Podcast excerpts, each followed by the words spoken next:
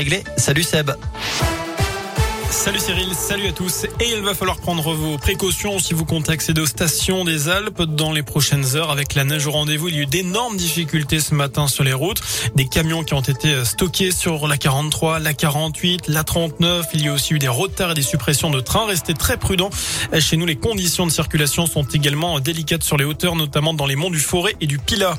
À la une, ce vendredi, 20 millions de rappels de vaccins d'ici Noël, objectif fixé par le ministre de la Santé. Aujourd'hui, les pharmacies volontaires pourront ouvrir les dimanches de décembre et de janvier pour permettre l'accélération de la campagne de vaccination. Euh, tout à l'heure, le porte-parole du gouvernement a indiqué qu'il n'y avait pas besoin de limiter les rassemblements pour les fêtes de fin d'année, même si les taux d'incidence du Covid ne font qu'augmenter ces dernières semaines sous la pression de la cinquième vague. 596 cas pour 100 000 habitants dans la Loire, 574 en Haute-Loire. Des chiffres au niveau national supérieurs à ceux des pics de la troisième et quatrième vague. On se rapproche du pic de la seconde vague il y a un an. Dans l'Académie de Lyon, 311 classes sont fermées cette semaine. C'est deux fois moins que la semaine dernière. Dans le reste de l'actu, il est soupçonné d'avoir euh, participé eh bien, à une centaine de vols, notamment dans la Loire et la Haute-Loire. D'après le Progrès, un homme a été interpellé cette semaine dans un fossé à Bellevue-la-Montagne, c'est en Haute-Loire. Auditionné en garde à vue, il a depuis été placé en détention provisoire. Les enquêteurs lui reprocheraient des dizaines de cambriolages dans des entreprises de nos départements. Euh, c'est le cas par exemple en Ardèche, mais aussi dans le Puy-de-Dôme. Au moins un complice est toujours en fuite. La bande de malfaiteurs sévissait en tout cas tous les soirs ou presque depuis le mois d'octobre. Il ciblait principalement les garages et les magasins de matériel électroportatif.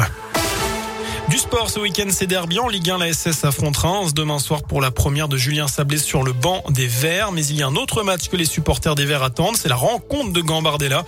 La Coupe de France des moins de 19 ans. Euh, c'est dimanche.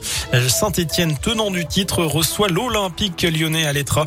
C'est le choc de ce premier tour fédéral. Et Jean-Luc Dogon, l'entraîneur des U19 stéphanois, l'affirme. Ses joueurs ont hâte d'y être pour eux, c'est un match, euh, un match en particulier, tous ceux qui sont stéphanois. Euh, je suis pas sûr qu'il y en ait qui ont beaucoup connu, parce que là, ça fait quand même deux ou trois saisons que les, les 17 ne les jouent pas en championnat. Donc, euh, si ce n'est en 15 ans, ils n'ont pas dû connaître de, de derby, mais euh, dans l'exemple des, des, professionnels, de, de, tout ce qui s'est dit avant. Donc, je suis sûr et certain que pour les Stéphanois purs, euh, tous ceux qui sont vraiment de, de la Loire, ça reste un match particulier ils en parlent, ils attendent.